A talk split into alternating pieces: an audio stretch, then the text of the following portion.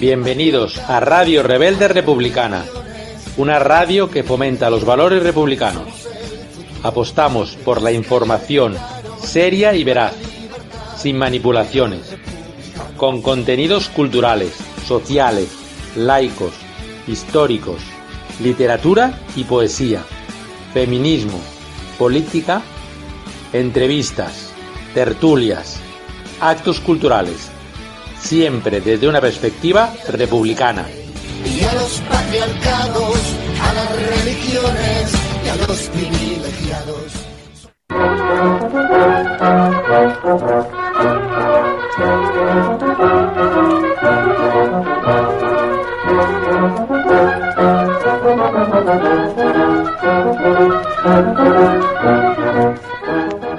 Buenas tardes amigos y amigas, ciudadanos y ciudadanas. Estáis escuchando el programa La Hora de la República, una emisión patrocinada por la Asociación Unidad Cívica por la República. Este programa quiere ser un modesto instrumento en la recuperación de la memoria histórica y en la difusión de los valores republicanos de libertad, igualdad y fraternidad, laicidad y federalismo, así como la construcción de la propuesta republicana para hacer posible la Tercera República Española. Este programa está abierto a todas las colaboraciones que deseen impulsar el republicanismo y una democracia más participativa y solidaria.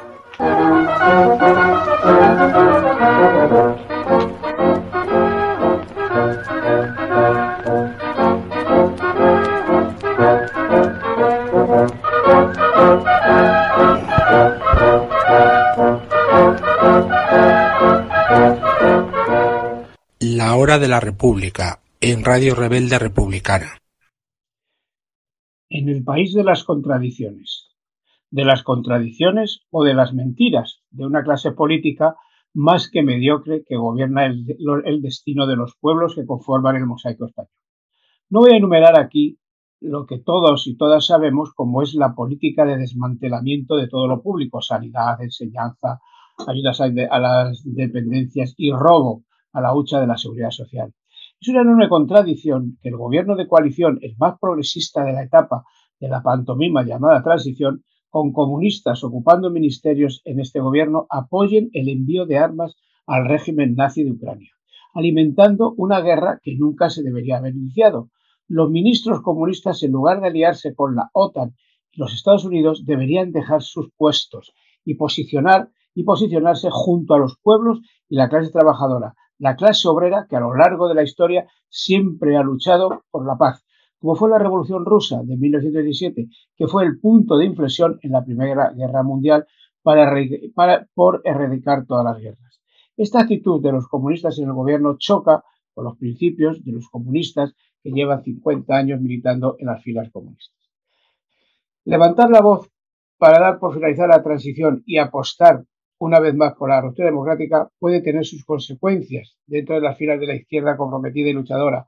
No es de recibo que la vicepresidenta segunda del gobierno, Yolanda Díez, manifieste en un programa televisivo de gran audiencia que, es, que es, en estas elecciones, se refiere a las generales de finales de año, no toca hablar de república. Y, y, siguió, y prosiguió diciendo que la república es un debate para la próxima década, Hace poco, la ministra de Defensa, Margarita Robles, criticó a, los, a los patriotas de la pulsera con los colores de la bandera española, ya que su patriotismo y compromiso con el pueblo se centra en lucir la bandera bicolor a, o, que el alcalde de Madrid llene todas las rotondas de grandes banderolas monárquicas, mientras destruye el memorial dedicado a los y las fusilados por el franquismo que tanto añora, que él tanto añora en las tapias, en las tapias, del, en las tapias del cementerio del Este. Y mantiene en el, en, el, en, el, callejero madrileño a quienes cometieron esos crímenes incumpliendo la corta ley de memoria democrática.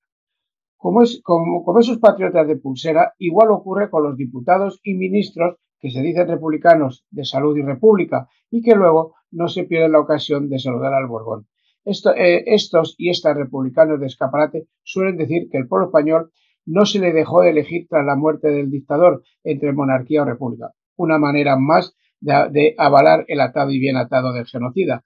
Lo, que correspondía aquel 20 de noviembre de 1975 y en los días siguientes era luchar por devolver al pueblo español la legitimidad republicana, arrebatada por las armas y, y luego soportar una feroz represión posterior. Contradicciones sobre contradicciones. Estamos ante la nueva cita con las urnas el próximo 28 de mayo, municipales y en algunas autonomías. La mediocre clase política ya engrasa todos sus engranajes para una vez más engañar a una gran parte de la incauta ciudadanía española, donde políticos oportunistas como el precario líder del PP, Núñez Feijóo, que sin ningún pudor se reúne con, fiscales a los que promete derogar las leyes progresistas aprobadas por el gobierno de coalición, que deja en muy mal lugar la supuesta independencia y la salvaguardia de la justicia española. Políticos que solo tienen su discurso a Cataluña y siempre y siempre el recurso de ETA para engañar a la ciudadanía incauta que solo ve que solo ve lo que dicen los medios de difusión al servicio del capitalismo financiero. Políticos que, como en el caso de Isabel Díaz Ayuso, presidenta de la Comunidad Autónoma de Madrid, eh, con menos preparación que Froilán, con su corto entender y saber, es la reina del, del, despropósito al intentar siempre ser protagonista de una charlotada vivida el pasado día 2 de mayo en Madrid. Digamos de paso que si Madrid debe tener una fecha festiva conmemorativa, no es el 2 de mayo la mejor fecha. El día para conmemorar la lucha del pueblo de Madrid es el 7 de noviembre. Ese día de 1936, el pueblo de Madrid derrotó al fascismo al grito de no pasarán y mantuvieron a los sublevados a las puertas de la capital de España hasta el 28 de marzo de 1939. Una gesta por la libertad la dignidad de un pueblo que rechazó la sublevación contra la Segunda República, apoyada por la Iglesia Católica, el fascismo italiano y el, nazismo, y el nazismo alemán. Y nosotros necesitamos, el, pueblo, el pueblo necesita una mayoría social.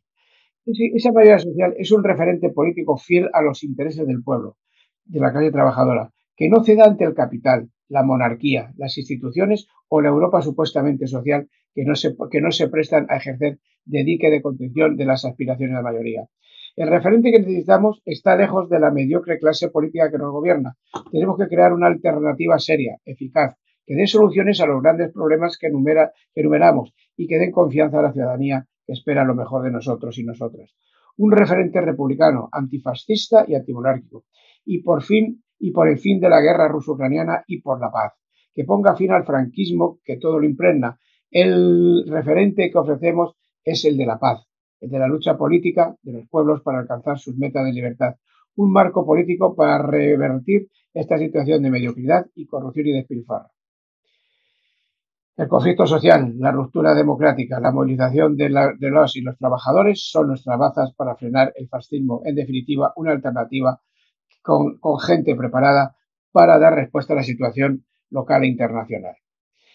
El, hecho fundamental es que las instituciones del Estado, heredadas del franquismo con el rey a la cabeza, son un obstáculo para conseguir las reivindicaciones. Estas instituciones deberán, eh, este, operan para, para, enfrentar a los pueblos un pueblo contra otro, para mantener los privilegios de la corona, del aparato judicial represivo y la administración del Estado. En este contexto, el gobierno de coalición cede lo fundamental ante las instituciones. La Tercera República si nos aplicamos a ello, pronto será una realidad. Recuperar el pasado mirando al futuro para terminar con el franquismo y el fascismo cada vez más presentes en nuestra vida.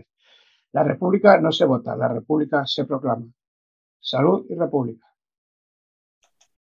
La hora de la República, con Ángel Pasero.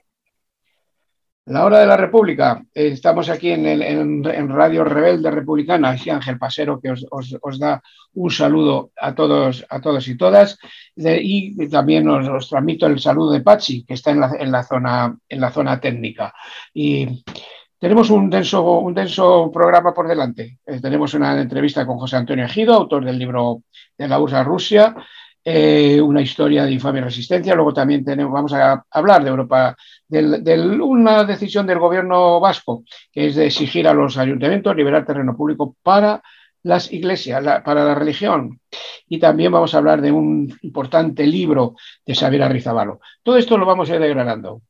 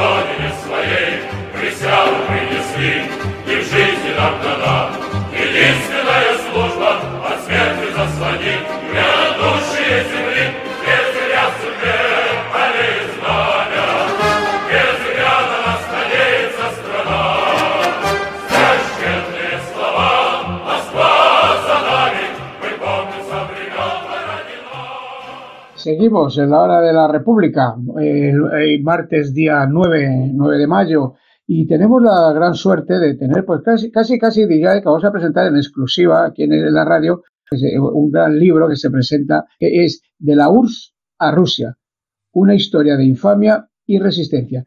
Y hablamos con su autor, un gran amigo nuestro, José Antonio Ejido, que es licenciado en Ciencias Políticas y Sociología por la Universidad del País Vasco y doctor en Psicología, eh, eh, en Sociología, perdón, por la Université de Provence, en Francia. Y ha ejercido también como profesor universitario en China. José Antonio, un placer tenerte en Hora de la República, Radio Rebelde Republicana.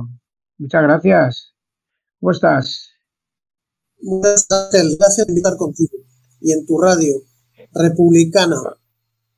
Ahí, ahí vamos. Bueno, pues eh, no es, que, es una casualidad, pero no teníamos previsto, eh, hoy tenía previsto esta entrevista y hoy es el día, el 9 de mayo, día que celebramos la victoria sobre el nazismo en la Gran Guerra Patria eh, como decías eh, a micrófono cerrado, en el lado bueno, porque además hoy, hoy los Estados Unidos atacan a Rusia a través de la guerra de Ucrania.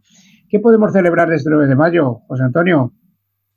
Pues la derrota del fascismo internacional, la derrota parcial, porque Bertolt Brecht dijo que la perra que parió a la bestia está otra vez preñada, ¿eh? en un poema un poco duro, y la, perra que parió a la bestia del fascismo se llama el capitalismo. El capitalismo de los monopolios, de donde nació Adolfo Hitler, Franco, Mussolini, Salazar, etc. Y, y esa perra está preñada de fascismo por todos los sitios. Así lo estamos viendo, efectivamente. Eh, José Antonio, tu libro, De la US a Rusia, y una, una, una llamada que es una historia de infamia y resistencia. ¿Qué nos quiere decir con esto? Bueno, es la infamia de la traición de una parte de los dirigentes soviéticos que se aprovecharon de lo que un comunista belga llamó el socialismo enfermo, la enfermedad del socialismo. Esos infames estuvieron conspirando, tuvieron el apoyo occidental y lanzaron sobre la base de la mentira de renovar el socialismo, eh, destruirlo desde dentro, que era la manera en la que se podía destruir. La Unión Soviética no duró siete meses, ni siete semanas. La Comuna de París duró dos meses. El primer Estado de obreros y campesinos duró 75 años. 75 años. Y cambió la humanidad de manera decisiva y resistió eh, desafíos terribles, ¿no? La intervención de 14 potencias extranjeras, junto con la insurrección de las tropas zaristas del año 18 al 22, después la agresión de eh, la Unión Soviética con casi todos los países europeos, incluyendo la España fascista de Franco con su división azul, que la agredieron desde el año 40 al año 45, ¿no? Después, toda la presión del imperialismo norteamericano y sus nuevos eh, líderes del mundo imperialista, ¿no? Una vez caído Hitler, que aspiraba al liderazgo del mundo capitalista imperialista, fueron los norteamericanos, que salieron muy reforzados de la Segunda Guerra Mundial. No olvidemos que la Unión Soviética casi pierde 20, más que 20, casi 30 millones de vidas, ¿no? Y los norteamericanos 300.000 bajas. La Unión Soviética pudo recuperarse de esa sangría tremenda, quedó muy debilitada. Yo creo que el partido quedó muy golpeado. Lo que no resistió fue la infamia de la traición, de la traición. Y ya no tenía fuerzas para resistir con éxito, con eficacia. Porque yo explico en el libro todas las maneras de las que las fuerzas sanas del socialismo y del comunismo resistieron en prácticamente todas las repúblicas soviéticas, que eran 17, ¿no? Eh, en algunas de ellas, no en todas, lamentablemente, triunfaron, ¿no? Y explico varias cosas que ya toca explicar porque todo lo que dijeron los occidentales sobre este tema fue mentira de la A a la Z. O sea, no dijeron una sola verdad. ¿no te acuerdas? Ángel, decían que los que defendían el socialismo, es decir, los revolucionarios, eran los conservadores. Efectivamente. Y los que al modo de producción esclavista y feudal eran los revolucionarios. es decir, era el mundo al revés y lamentablemente no hubo una izquierda en Occidente, ni en Europa, ni en España, para defender a la Unión Soviética. Siendo la Unión Soviética el único país que defendió a los españoles decentes, ¿no? El único país. Porque México lo único que hizo es recibir a nuestros exiliados. Pero quien envió mm, armamento, municiones, consejeros, envió apoyo, quien denunció la traición de los occidentales, que habían firmado un pacto de no intervención, que en realidad traicionaron los ingleses y los franceses en favor de Franco y de Mussolini, los únicos, los únicos fueron los soviéticos. Sin los soviéticos, la República hubiese caído rápidamente, ¿no? hubiese podido resistir. Resistió y estamos en deuda, por lo tanto, con, con la Unión Soviética. Sí, hablabas esto de la, política de no intervención. Luego bien que lo pagaron estos países. ¿Cómo, tuvieron que soportar la invasión fascista de los nazis y casi, casi la conquista de Inglaterra?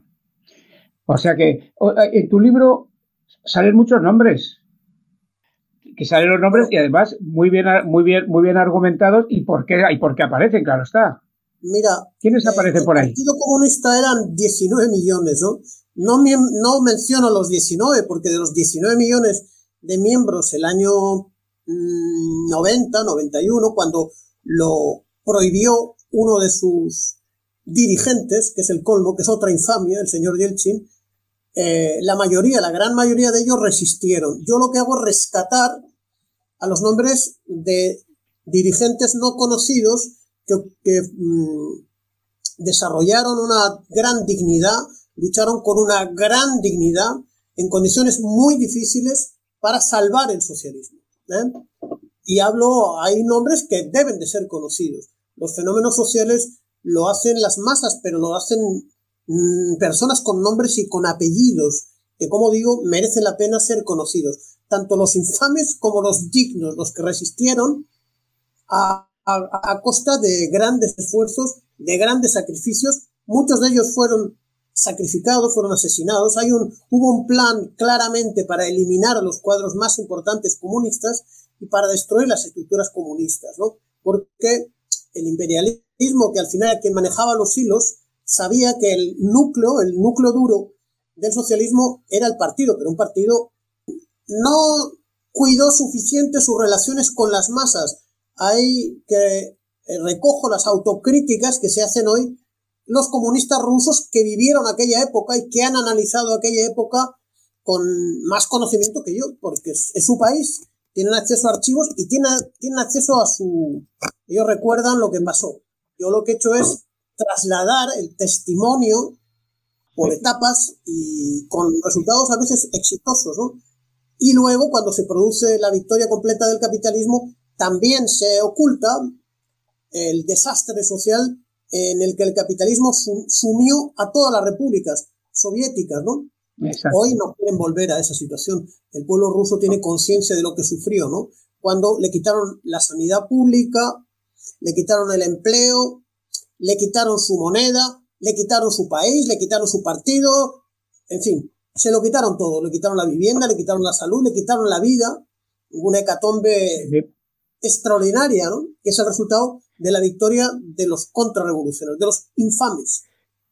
Sí, que, yo, recuerdo esos días de, de, de, 1990, tal, sí, sí, que nos llamaban los, a los, a los revolucionarios, llamaban los conservadores, que éramos, éramos conservadores, porque queríamos mantener, conservar.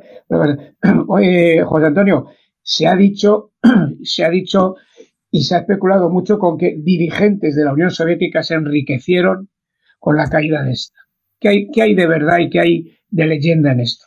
Yo demuestro ahí con datos bastante indudables que la nueva burguesía que surgió no tiene como origen los miembros del partido ni de la dirección del partido, salvo alguna muy pequeña escisión, Sí hubo algunos que provenían del Consomol, pero el Consomol era una eh, organización de masas, la que prácticamente se afiliaban por obligación, pero no hubo dirigentes del partido con pequeñas excepciones. Entonces, sí que viene, sí que hay una nueva clase que se apodera criminalmente del poder y se enriquece. Son los famosos oligarcas, pero los oligarcas vienen de la oposición. Vienen de la oposición por un lado y por otro lado vienen del crimen organizado. Es decir, como ya intuía Ludo Martens, salieron del gulag. Es decir, son la parte corrompida y criminal de la sociedad. La parte opositora, oculta, son los que eh, se apoderan del inmenso poder económico, industrial, tecnológico que tiene la Unión Soviética y son los que se convierten en la clase dominante. En los años 90, ¿no? En los años 2000 se ha producido diferencias dentro de esa, de esa clase. Es decir, yo me centro en los fenómenos de la contrarrevolución y en el panorama que hay después. No llego hasta la situación actual, porque ha evolucionado bastante a partir del año 2000, cuando desaparece Yeltsin, desaparece el hombre de los norteamericanos que se apoya en una parte de, eh, de los oligarcas que lo apoyan, que le dan apoyo, y algunos políticos que se han metido en el partido básicamente para hacer la contrarrevolución, ¿eh? con la particularidad de que en la biografía de Yeltsin lo que se observa es que el partido no fue capaz de vigilar, de supervisar la biografía de sus líderes. ¿Por qué digo eso? Porque ya se supo pronto que Yeltsin tenía un propósito en la vida, que es vengar a su abuelo Kulak. ¿Y quiénes son los Kulak?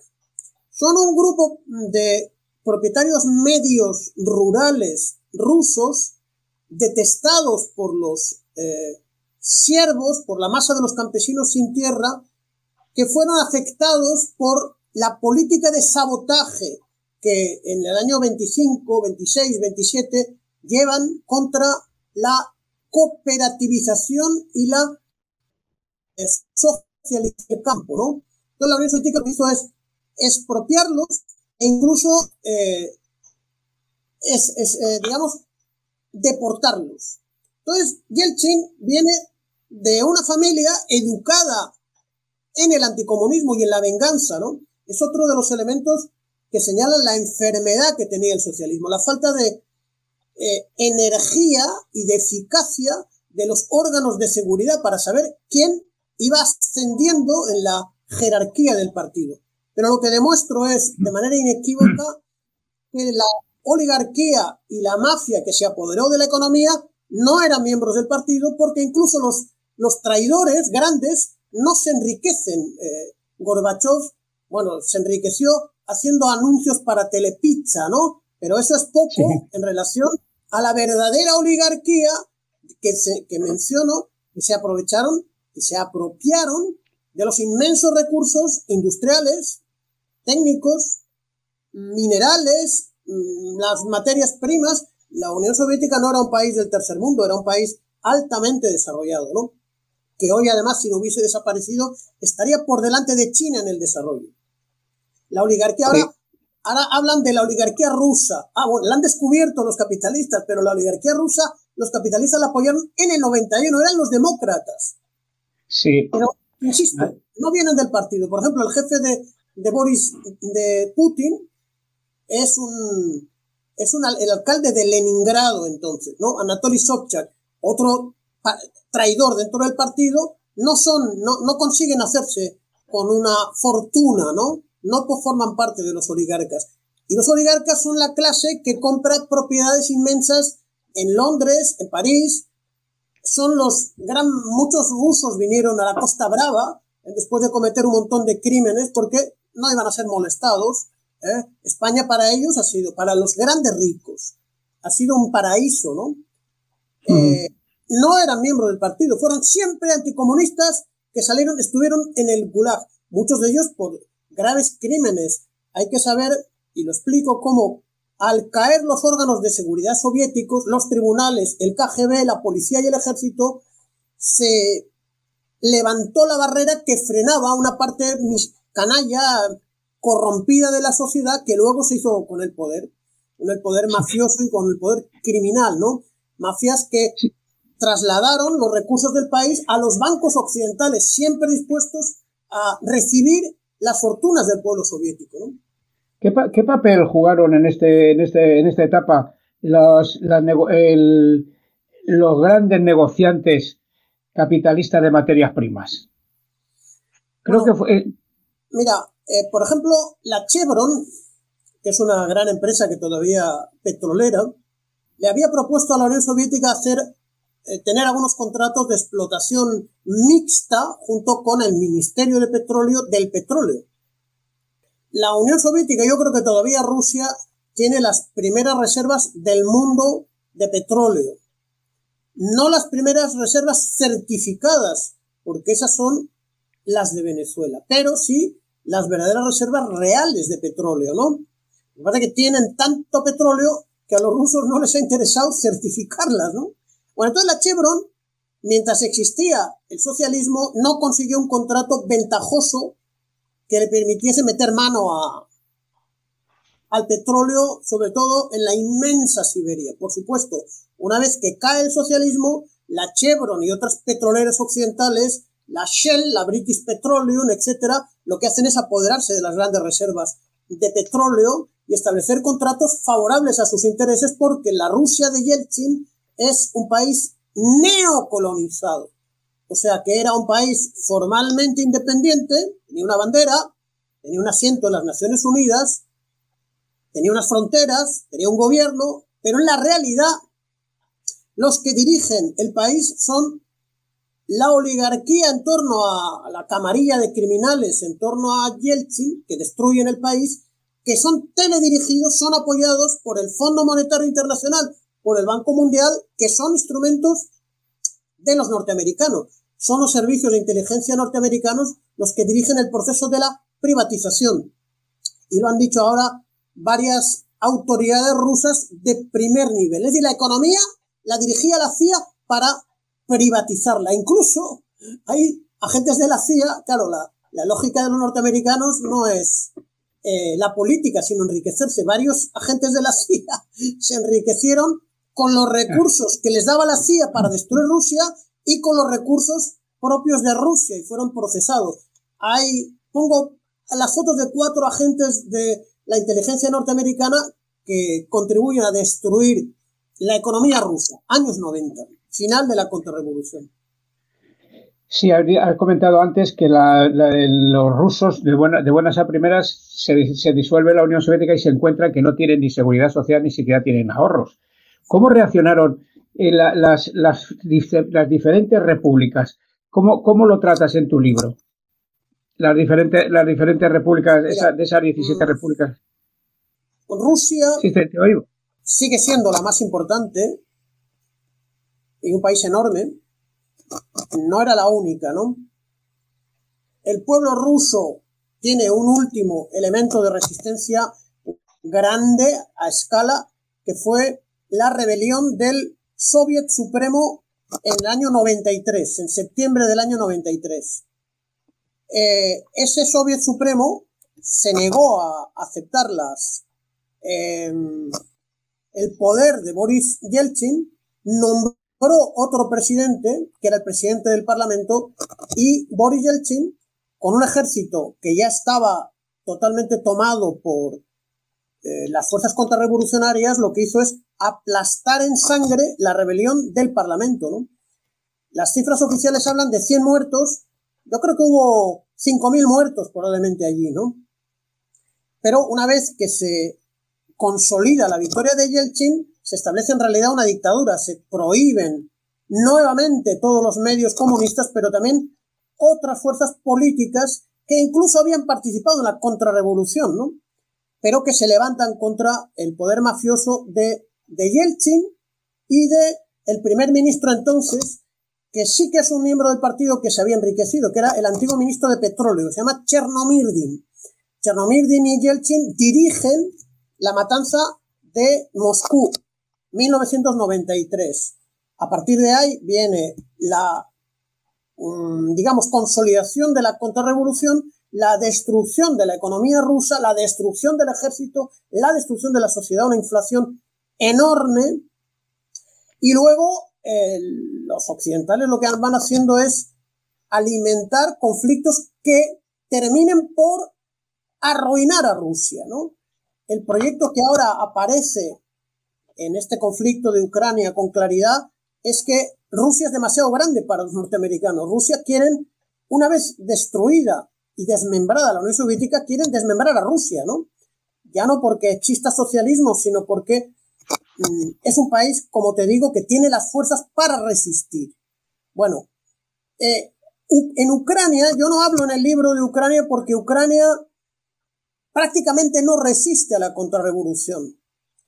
En Ucrania lo que hay es ya el infame Gorbachev releva al dirigente leal a la Unión Soviética de la dirección del, país, de la Secretaría General del Partido Comunista de Ucrania y de la República Soviética, que se llamaba Vladimir Shevirsky, y pone a un tipo que se llama Leonid Kravchuk, del que se ha sabido ahora, lo menciono en el libro, que era eh, un miembro de una familia de banderistas. Los banderistas son los neonazis eh, ucranianos que habían colaborado con, con Hitler. Entonces, Kravchuk puede mm, desorganizar el socialismo sin mucha resistencia. Hay resistencia muy fuerte, pero que termina prácticamente el año 91, el año 92. Hay una guerra que, que ganan los soviéticos en la frontera cercana entre Moldavia y Ucrania. Hay un país que ha conseguido mantenerse independiente en estos 30 años. Es un país pequeñito porque eh, es una franja de terreno en torno al río Dniester, ¿no? Por eso se llama Transnistria. Pero allí las capas, las fuerzas medias del partido y de la clase obrera pudieron derrotar a los nacionalistas apoyados por la CIA que había tomado el control de Moldavia, ¿no? Eh, entonces, pero Moldavia, mm, curiosamente, fíjate, Moldavia es el caso en el que el Partido Comunista pudo reconstituirse y pudo ganar las elecciones, incluso en condiciones de restauración capitalista, el Partido Comunista de la República de Moldavia ganó, como te digo, las elecciones ya en el siglo XXI. En Asia Central, mira, es un, es un desastre lo que pasó en Asia Central porque quienes más rechazaron más que los rusos, en el de mayo, perdón, de marzo del, del año 91 fueron los pueblos musulmanes de Asia Central, incluso del Cáucaso, estoy pensando en Azerbaiyán. Es decir, esos pueblos nunca soñaron crear estados independientes, no tenían fuerza y no tenían capacidad. Entonces hubo en Tayikistán una guerra civil, entraron en la miseria y son estados que nacen como estados fallidos. Estoy hablando de Uzbekistán, de Kazajstán, de Tayikistán, de Azerbaiyán, que es en el Cáucaso, me queda uno todavía. Bueno, en los Bálticos lo que se produce es su conversión en neocolonias directamente de la OTAN y de los occidentales, ¿no? Entonces ahí toman muchas salidas contra los trabajadores de origen ruso y no solamente de origen ruso, porque menciono la resistencia, por ejemplo, en Letonia, de una comunidad autónoma polaca, ¿eh? dirigida por miembros de etnia polaca del Partido Comunista, que nunca quisieron salir de la Unión Soviética. ¿eh? Y tienen que, son perseguidos, incluso cuando se exilian en la vecina Bielorrusia, son perseguidos por el régimen criminal nazi de Letonia. Hasta que gana en Bielorrusia los cuadros medios del partido cuando toma el poder el actual presidente que se llama Alexander Lukashenko. Lukashenko impidió que el régimen criminal de Letonia fuese a cazar como conejos a los patriotas soviéticos de Letonia, que no eran solo rusos, eran también, como te digo, polacos, ¿no? Que eso, por supuesto, no se habla, ¿no? Y les dieron protección y les dieron asilo, ¿no? Y Bielorrusia es el país, la gran república, que más se ha parecido a la Unión Soviética, porque no privatizó la industria, no privatizó la tierra, a diferencia de Rusia, y reconvirtió su tecnología para competir en un mundo hostil, en un mundo mm, Pues ganado Eh, eh, est- estamos ya fuera de nuestro tiempo, pero que te, te tengo dos preguntas rápidas, eh, eh, compañero y amigo y camarada José Antonio. Brevemente, Putin y su política. ¿Qué te- ¿Cuál es, tu, cuál es tu, tu visión? En un minuto. Mira, yo, yo no, no, lo, no lo trato mucho eh, en su política actual, ¿no? No lo trato, lo menciono. Sí quiero mencionar su rol el año decisivo del, del 91, ¿no? Entonces, él es un oficial del Servicio de Seguridad que trabaja como eh, adjunto de la Escuela de Cuadros de, del KGB, ¿eh? del Comité de Seguridad del Estado su jefe supremo, que se llamaba Vladimir Kryushkov, encabeza un comité de urgencia del Estado para restaurar en la medida de lo posible el orden socialista. Y hay que decir que el oficial GB, Vladimir Putin, a su jefe supremo, incluso traicionó al jefe de su escuela, que era su jefe directo, porque ambos encabezaron o se pusieron del lado de la defensa del orden. Otro comunista que trataba que lamentablemente los primeros en arrojar al suelo sus carnés del partido. ¿eh? Y eso es lo que hizo, Sí. lo que hizo Putin. Hay que reconocer una cosa. En Leningrado, donde actuó Putin, la contrarrevolución no fue tan sangrienta, tan criminal como en Moscú, como en Letonia, como en Bakú, como muchos otros donde fueron masacrados muchos patriotas soviéticos. En Leningrado la transición se hizo en orden eh, y bueno, y ahí supongo que Putin tendrá algún mérito en que no se hubiese llegado a los niveles de horror de, Moscú del año 93 que te he mencionado. Sí, terminamos, terminamos, José Antonio. Quiero que me digas cuán- dónde se presenta el libro en Madrid. Yo tengo dos datos. Uno es el 19 en el CAUN y otro creo que es el 20 en el, en el, en el Ateneo Republicano de Vallecas. Pero hay más. Mira, el, die- el 19, 20 y 21, que son viernes, sábado y domingo, vamos a estar en cuatro sitios.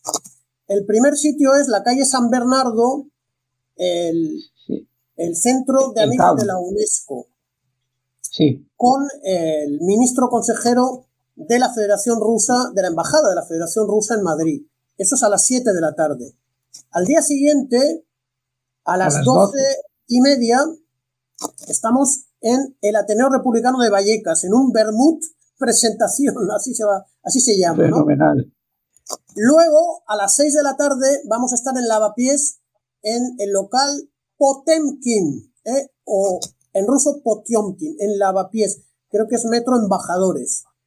Pero después, el domingo, a las, a las eh, una y media, vamos a estar en una mm, biblioteca que ha organizado el Partido Comunista de España de la Latina. No recuerdo exactamente el sitio, pero la serie de presentaciones terminará el domingo a la una y media en un local del Partido Comunista de la Latina.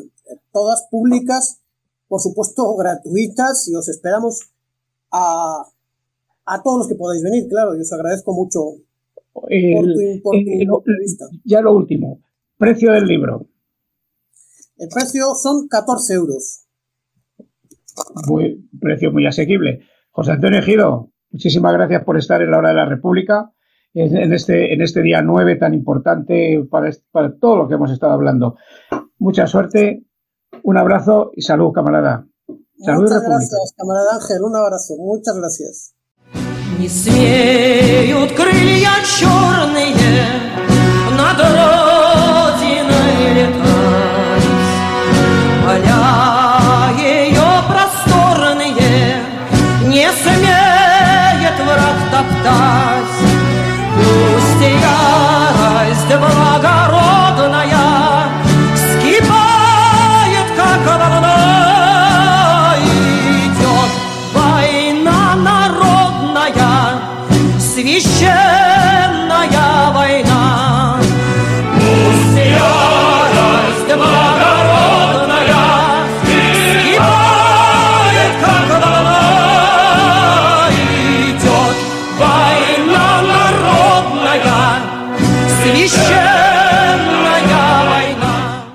Continuamos en la hora de la República, en, esto- en este espacio que nos hemos inventado hace unos, hace unos programas, que decimos que es nuestra conciencia crítica de clase.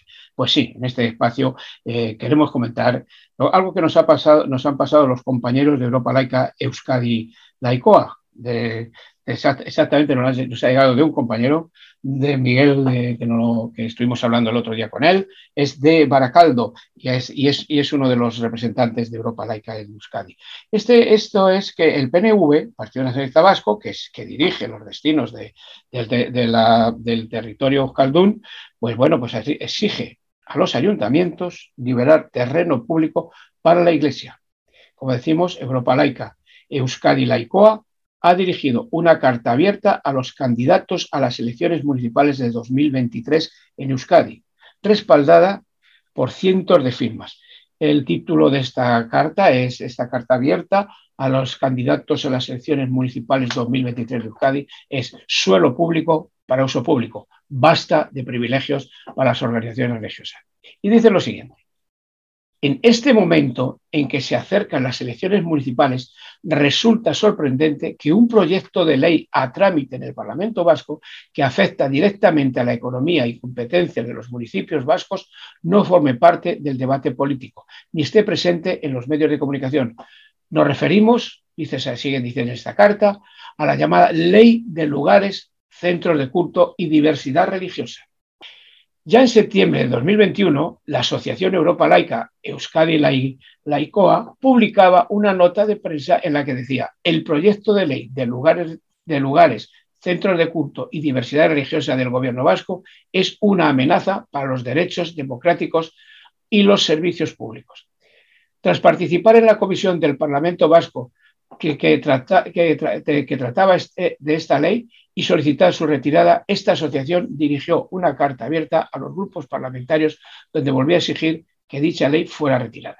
Uno de los argumentos más obvios de los, apart- de los- de los aportados por dicha asociación decía lo siguiente. Nos mostramos contrario a la obligatoriedad de los ayuntamientos de cesión de suelo público para lugares de culto. Esto del artículo 5 y 6 del proyecto de ley, ya que el suelo y dinero público han de, ser destinados al uso público y no a entidades privadas. Y prosigue la carta. Este proyecto de ley somete a los ayuntamientos a las iglesias, es decir, desaparece la autonomía municipal, la poca que se había podido recuperar tras la dictadura, y los ayuntamientos se verán obligados a gobernar por ley para entes privados, llamados iglesias, además de verse obligados a reservar suelo para construir sus locales. Tendrán que, destinar locales, además de, decimos, de construir sus locales, tendrán que destinar locales públicos para fines pluriconfesionales en determinadas situaciones e incluso deberán renunciar al carácter sancionador en cuestiones técnicas de la salud de las personas o del medio ambiente cuando se trate de locales de uso confesional. Eh, esto es lo que, lo- que- y, continúan diciendo. Es notable una cuestión de este calado, con evidentes consecuencias económicas de limitación de derechos para los propios ayuntamientos y de claro retroceso en, la, separación Iglesia-Estado, no estén presentes en los programas aparecidos al día de hoy en los medios de comunicación y las alocuciones de las propias candidaturas a las, a las elecciones municipales. Los firmantes de esta carta solicitamos no solamente que como ciudadanos participen en, en el debate público sobre esta ley y solicitamos que se pronuncien a favor de que sea retirada del Parlamento Vasco, dado su carácter abiertamente antidemocrático, trasladando un mensaje de rechazo que se extienda a otras autonomías eh, o instituciones del Estado. Y esta, esta carta, esta, esta misiva, está respaldada por más de 100 firmas de momento, porque se, puesto que se sigue recogiendo. Y aprovechamos este, esta, esta, esta, esta, esta eh, eh, intromisión nuestra en el tema de Europa Laica para, para felicitar muy efusivamente a nuestro compañero Juanjo Picó, presidente de Europa Laica, que tuvo una brillante actuación, una brillante intervención el otro día en Granada. Seguimos en la hora de la República. Yo iba mirando la enciclopedia y hallé una regla que no está mal. Separar el legislativo, el ejecutivo y el judicial. Y pensaba yo, y pensaba yo, que en mi tierra de alguna forma la antigua norma se quebrantó. Y el segundo acallo al primero, amarro al tercero y al cuarto no. Pero al cuarto no, pero al cuarto no. El segundo acallo al primero, amarro al tercero y al cuarto no. No me parece que vayan hacia la democracia que yo soñé. Solo siento mucho recelo, poco consuelo, ninguna fe. Porque digo yo, porque digo yo, que al fundirse los tres en uno, quizá ninguno sobrevivió. Y el segundo acallo al primero, amarro al tercero y al cuarto no. Pero al cuarto no, pero al cuarto no. El segundo acallo al primero, amarro al tercero y al cuarto no. Pues al, hilo, al hilo de lo que hemos estado comentando de Europa laica en, Euskadi, bueno, pues tenemos en los valores republicanos, el, pues tenemos que, los valores republicanos son la base de nuestra formación republicana. Declaramos, de, destacamos hoy el, derecho a la educación para los, para los que urgimos al gobierno que, impulse la escuela pública y laica que, y que la religión quede fuera de la escuela. Por ello, denunciamos que no, se pueda, que, no se puede financiar con fondos públicos el adoctrinamiento religioso en ningún centro escolar. Se debe impulsar la desaparición la, desaparición gradual de los conciertos con los centros privados, en su mayoría de carácter confesional. Esto supone una grave desviación de los presupuestos públicos a favor de intereses privados y urgir al Gobierno a derogar los acuerdos con el Vaticano que otorgan unos privilegios a la Iglesia Católica, especialmente dentro del sistema educativo, que a todas luces es antidemocrático. Pedimos al Gobierno de coalición que, dis que disminuya el porcentaje de asignación tributaria la llamada X en la declaración de la renta del IRPF a la Iglesia Católica, una medida a aplicar hasta tanto no se suprima esta asignación, derogando los acuerdos de la Santa Sede y la Iglesia Católica se autofinancie. Una resolución de 1979 que aún no se ha concretado. La denuncia de estos acuerdos la hacemos por la sencilla razón democrática de igualdad ante la ley y en cumplimiento de la confesionalidad del Estado que constantemente se vulnera. La escuela pública prepara a las futuras generaciones en valores humanos, en derechos y libertades, con una carga intelectual que cuando deban enfrentarse a los problemas cotidianos que tenemos, sepan afrontar con decisión, reclamar sus derechos y trabajar para el bien común. La escuela concertada confesional con su ideología religiosa prepara a las futuras generaciones para que se enfrenten a los problemas cotidianos arrodillándose ante una estatua de escariola y le pidan que le dé soluciones. Pues casualmente ha coincidido nuestros valores republicanos en línea, en línea con lo que reclaman los compañeros de Euskadi.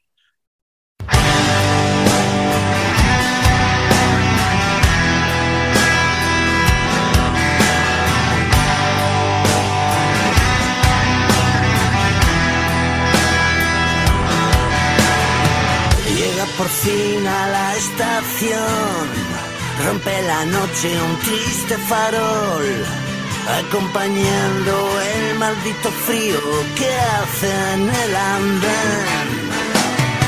Y al humo sucio que rodea este tren, de vagones que chirrían y huelen a excrementos de ganado. Que me los dientes.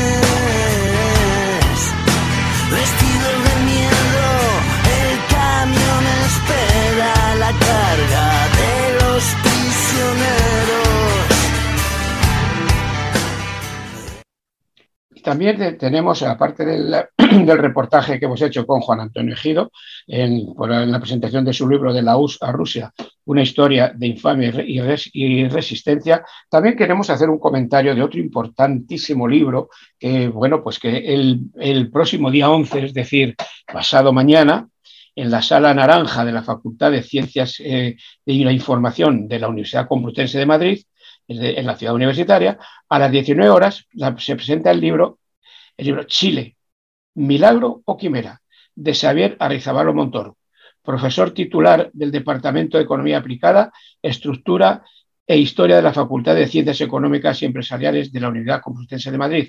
Xavier Arrizabalo es un asiduo colaborador de la Hora de la República y en breve, en breves, en breves días, en breves semanas, le tendremos con nosotros. Decir, que este, que el, eh, dice Arrizabalo, aunque se presenta como segunda edición este libro de Chile, Milagro Quimera, eh, del, que, que, ya se publicó en 1995, en realidad es casi totalmente nuevo. El original se concentraba sobre todo en mostrar que la dictadura obviamente no había logrado ningún milagro, sino que su política económica había agudizado la condición de, su, de su, desarrollada de la economía chilena. Pero el significado de un periodo de, un periodo de tan traumático como es el de 1973-1990 en Chile no puede comprenderse ni partiendo de 1973 ni acabando en 1990 hay que considerar que cómo, se llega al 73, lo que resulta muy importante porque previamente había un proceso revolucionario en curso, hecho muy desconocido ya que se sabe, ya que, bueno, todos sabemos quién suele escribir la historia, es decir, la historia la escriben los vencedores. Hay que considerar también eh, cómo se sigue desde, desde, los años 90 con toda una falacia retórica de la transición a la democracia. Eh, como salta a la vista, hay paralelismos con otras experiencias como la española o la brasilera y, un largo etcétera. Paralelismo, ojo, paralelismo no es identidad. Claro, las peculiaridades cuentan. Este libro, como decimos, se presenta el día 11 en la Facultad de Ciencias de la Información, la Complutense, a las 19 horas. Queremos agregar lo que dice en el, libro. El libro dice que es la que la dictadura el, 18, de, el 18 de octubre de, 2019 muestra un hito en la historia de Chile, inicio del estallido social profundamente reivindicativo que señala las perspectivas de, salida a, las grandes, a, los grandes problemas que, padece la mayoría de la población. Romper con una, con una supuesta transición que en realidad es el mantenimiento de la política económica de la dictadura y en gran medida su impunidad, pues, su impunidad, ruptura que a la fecha de 2023 no se ha hecho ningún, ningún gobierno. ¿Por qué se produce este, por qué se produce el estallido? Esto nos lo explica eh, Javier, eh, Xavier, Xavier, eh, Arrizabalo en este interesante libro y queremos apuntar también lo que, lo que se recoge en él, que dice, importante señalar eh, que las contradicciones del capitalismo, cada vez más agudizadas, impiden todas las esperanzas de un capitalismo con rostro humano, en, el que se pueden resolver los problemas, ni siquiera, ni siquiera atenuarse como se verifica cada día por doquier. Las llamadas políticas neoliberales no son más que la, que la exigencia del capital, las políticas imperialistas cuyo contenido es tan regresivo como ilustra el, modelo chileno. Por eso el capital le pone de, ejemplo y por eso la mayoría de la, sociedad tiene mucho que ganar comprometiéndose y organizándose para echarlo por fin atrás. Es que es interesantísimo el libro de, Xavier Arrizabalo y, recomendamos su lectura y sobre todo recomendamos el, el, asistir el día 11. Porque es muy curioso que dice mm, que el gobierno de Allende no podía, eh, eh, el, golpe, para evitar el posible decantación de la revolucionaria, aprovecharon así para, para imponer sus apenas restricciones. repetimos un interesante libro, Chile, Milagro Quimera de Xavier Arrizabalo. Y el día 11, a las 19 horas, en la Facultad de Ciencias de la, Información de la Universidad Complutense de Madrid, ahí nos podemos ver. Y pronto, pronto tendremos a, Xavier Arrizabalo en nuestro estudio.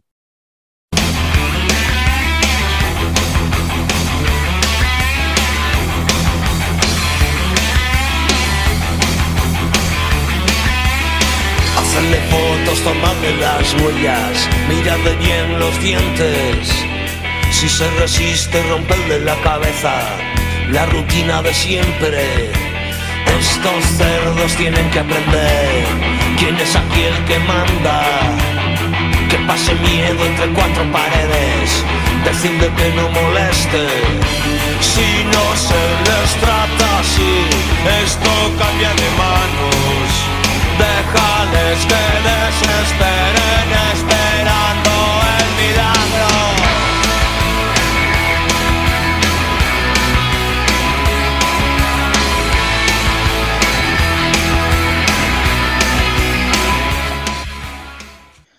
Pues eh, seguimos en la, hora, en la hora de la República, ya nuestra recta final. Un importante programa el de hoy, Perdón, pero las alergias primaverales aún me tienen bastante, bastante, no voy, a, no decir enfadado, porque uno no se puede enfadar contra el tiempo al que estamos maltratando tanto. El cambio climático es un hecho y las alergias pues empezaron ya en el mes de febrero. Pues estamos ya, como digo, en la recta final y vamos a ir, no sé si Pachi tiene preparada la introducción al rincón poético.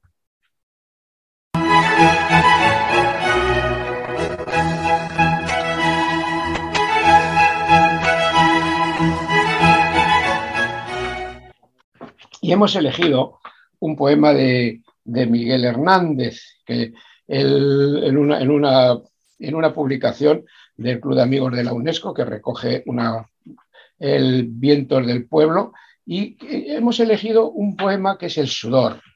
Dice, en el mar haya el agua su paraíso ansiado y el sudor su horizonte, su fragor, su plumaje.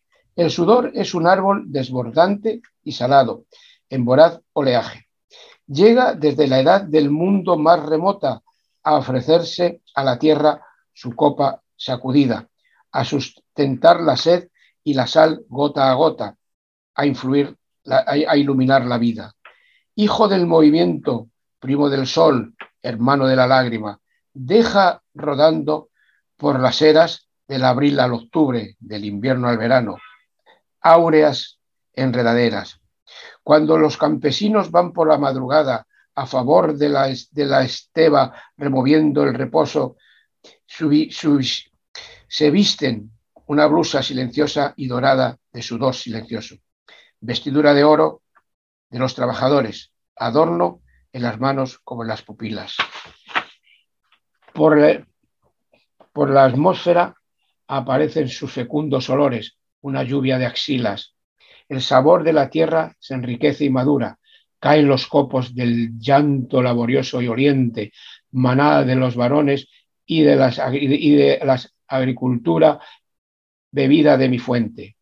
Lo que se había sudado jamás, lo que no habían sudado jamás los que andáis yertos en el, ocio en el ocio sin brazos, sin música, sin poros. No usaréis la corona de los poros abiertos, ni el poder de los toros. Viviréis maloliento, moriréis apagados. La, encendida hermosura reside en los, en los talones de los cuerpos que mueven sus miembros trabajando como constelaciones. Entregad el trabajo, compañeros, las frentes que el sudor, con su espada de, de, sabrosos cristales, con sus lentos diluvios, os dará transparentes, venturosos e iguales.